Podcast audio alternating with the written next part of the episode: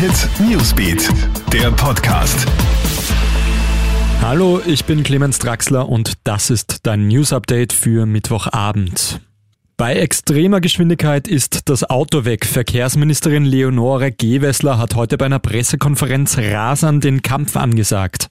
Konkret, bei überhöhter Geschwindigkeit drohen bis zu 5000 Euro Strafe bei Geschwindigkeitsübertretungen von 80 kmh im und 90 kmh außerhalb des Ortsgebiets sollen Raser, Führerschein und Auto abgenommen werden können.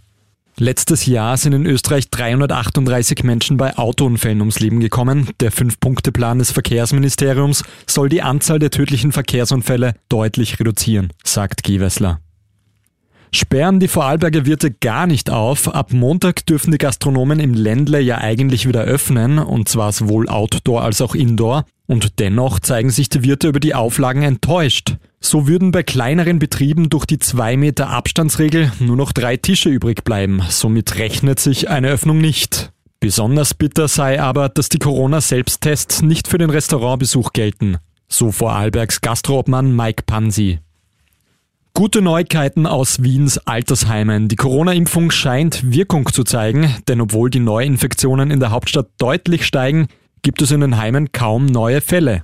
Um ganze 91 Prozent sind die Ansteckungen gefallen, ein Großteil der Heimbewohner ist ja bereits geimpft.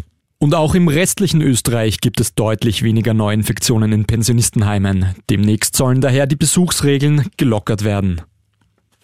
In Deutschland und der Schweiz werden unterdessen die wichtigsten Musikfestivals wieder abgesagt. Die unsichere Infektionslage mache eine Austragung nicht möglich, so die Ticketplattform Eventim. Betroffen von der Absage sind auch die Publikumsmagneten Rock am Ring und Rock im Park.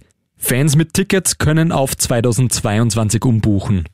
In Österreich lebt die Hoffnung auf Großveranstaltungen aber weiter. Hier warten die Konzert- und Festivalveranstalter noch ab und beim Eislaufen eingebrochen und von einer Apple Watch gerettet. In den USA entrinnt ein Mann nur knapp dem Tod, nachdem er unbemerkt ins Eis einbricht. Verzweifelt versucht sich der Amerikaner mittleren Alters aus dem eiskalten Wasser zu befreien, doch er scheitert. Die Funktion Notruf-SMS seiner Apple Watch rettet ihm schließlich das Leben. Per Sprachbefehl ruft er Hilfe und wird nach wenigen Minuten von der Feuerwehr aus dem Wasser gezogen.